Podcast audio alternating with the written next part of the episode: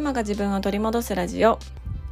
このラジオでは子育て真っ最中の私が子育てを通して自分を見つめ直す方法や母親として過ごす中での気づきや学びをシェアしていきます。こんにちは杉部です、えー最近の私はあの毎日感激しております。でなんで感激しているかっていうとちょうど10月からママの自己分析のコミュニティハローミーママっていうねコミュニティが始まったんですけれどもそこに入ってくださっているメンバーの方々と、まあ、ズームでお話ししたりあとはねチャットで文章でやり取りしたり皆さんで交流してるんですけど、まあ、それをね読んで本当にあの毎日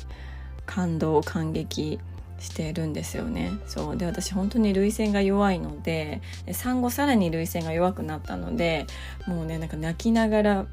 文字見て文字打ってるっていう本当に気持ち悪い感じなんですけど。でなんでこんなに感激してるかっていうとあのすっごくねこう価値観というか同じような思いを持っていたりだとかあとはうん同じような感覚だとかっていうのをこう人間のコアな部分っていうところがすごく似ている方々が集まってくれているなっていうのを感じるからなんですよ。うん、そうであの、まあ、皆さんママたちなんですけれども、まあ、それぞれね住んでるところも本当にもうあの北から南まですごく離れたところに住んでいるしあのめちゃくちゃまんべんなくねあの北から南まで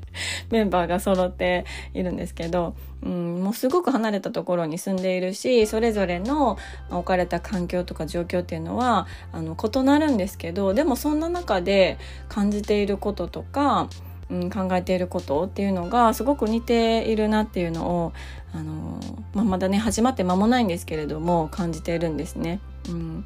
でまあ、今回集まってくれた皆さんっていうのは私のポッドキャストをね主に聞いてくださってそこからこう入会を希望してくださった方々なんですけど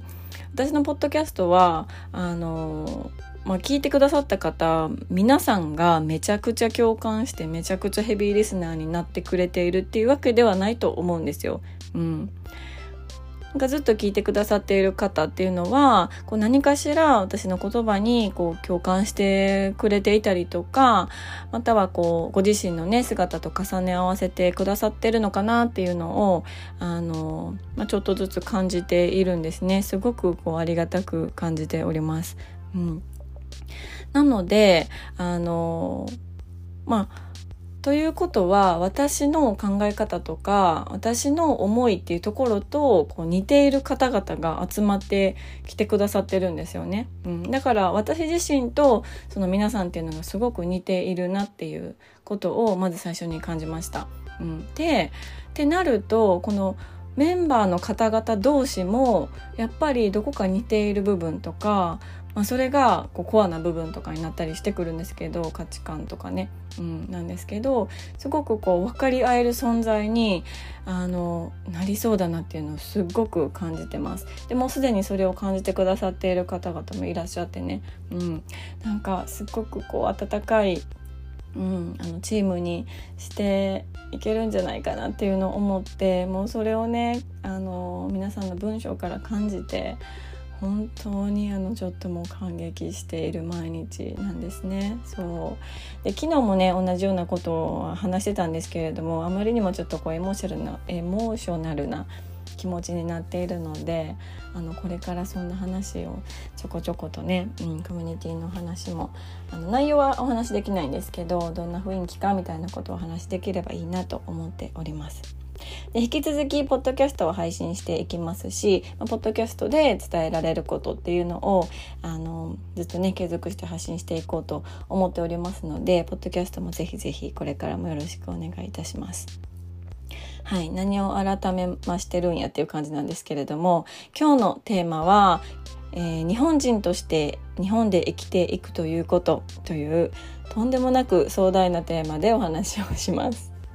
なんでこのお話をしようと思ったかっていうとあのノーベル賞ノーベル物理学賞を取った真鍋淑郎さんのあの、ま、受賞後の会見っていうのを見たからなんですね。うん、でこれ連日ニュースでやっていたりするのであの見られた方聞かれた方多いんじゃないかなと思うんですけれども、まあ、たまたまねこのコミュニティのメンバーの方とお話ししている中でこの真鍋さんのお話が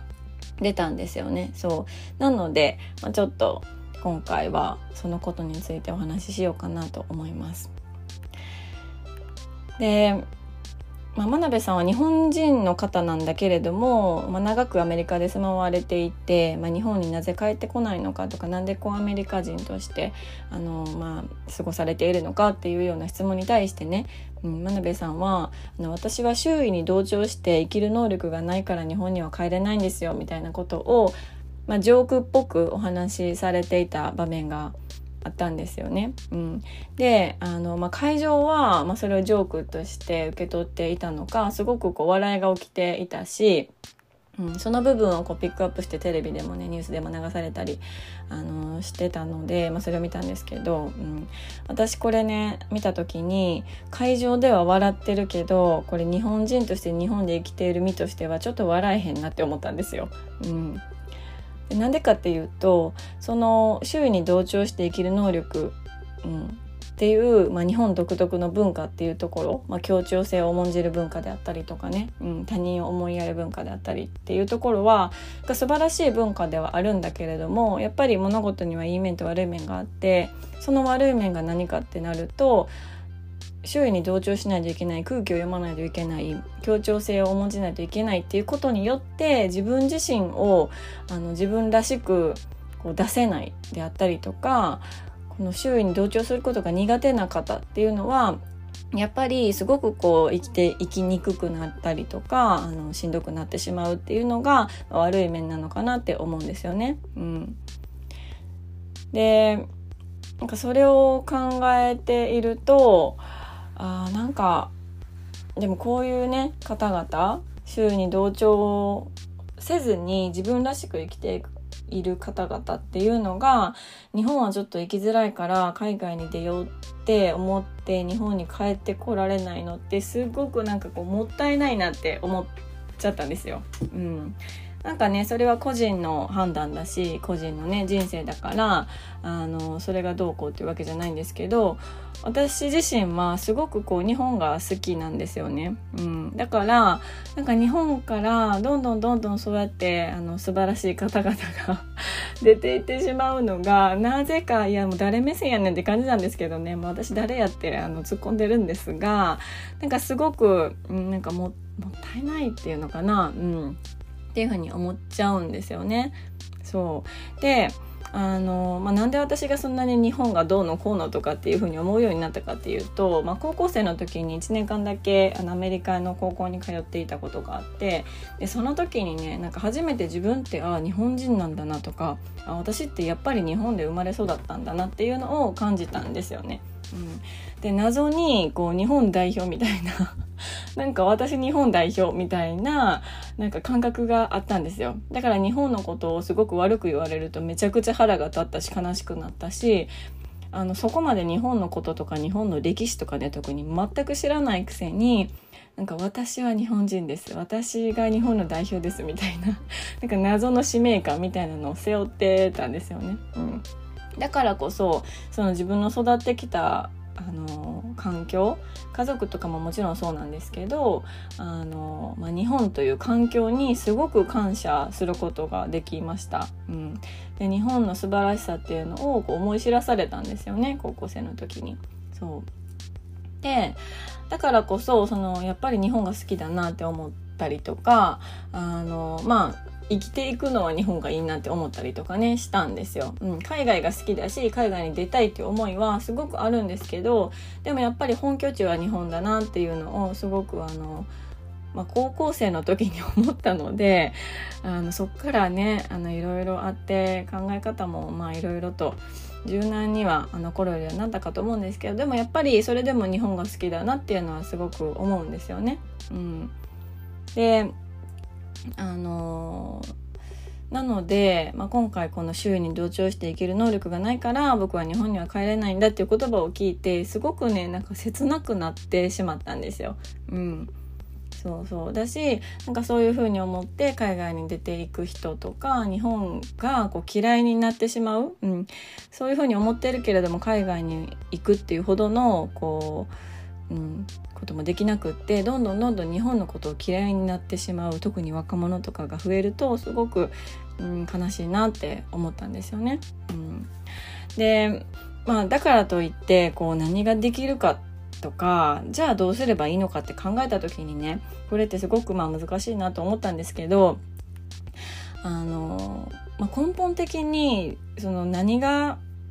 辛いのかなって思ったらあの同調すること自体が辛いしんどいっていうのもあると思うんですけどあまりにも同調しすぎてしまう同調して他人のことを考えてしまうあまりなんかその感覚が麻痺してそれができて当たり前それをするのが当たり前っていうふうに麻痺してしまうと思うんですよ。で麻痺してしまうと自分で自分が何を感じているのか何を考えているのかっていう自分のことが分からなくなるってことが起きると思うんですよね。でこう自分で自分のことが分からなくなることが一番しんどいし辛いっていうふうに思ったんですよね。うんうん、なのでこう同調すること自体も辛いんだけれどもそれよりも辛いのは自分で自分のことが分からなくなることで自分で自分のことが分からないから自分のことを信じられなくってどんどんどんどん自己肯定感が低くなっていくことっていうのが結構一番危険で一番しんどいかなってあの私はすごく思いました。うん、なんかだからこそ自分って何か何者なのかみたいなところをこうちゃんとしっかりと理解してあげるべきなのかなっていうのはね今回のこの会見を見ていても、まあ、最終的にそういうふうに思ったんですよね。そうなので、まあ、このね会見を見てどういうふうに感じられたかどういうふうなことを思われたのかっていうのをぜひぜひ教えてもらえたら嬉しいなって思います。うん、あの LINE のね公式アカウントからあのメッセージいただけたら嬉しいのでぜひぜひあのお友達登録していただけたら嬉しいです。はい、今日のテーマは日本人として日本で生きていくということというテーマでお話をしました。はい、えー、少しねこの周囲に同調して生きる能力っていうのが自分自身にあるのかどうか、うん、そしてそれは辛いことなのかどうかっていうのを考えてみてほしいなと思いました。はい。では最後まで聞いていただきましてありがとうございます。今日もあなたにとって素敵な一日になることを願っております。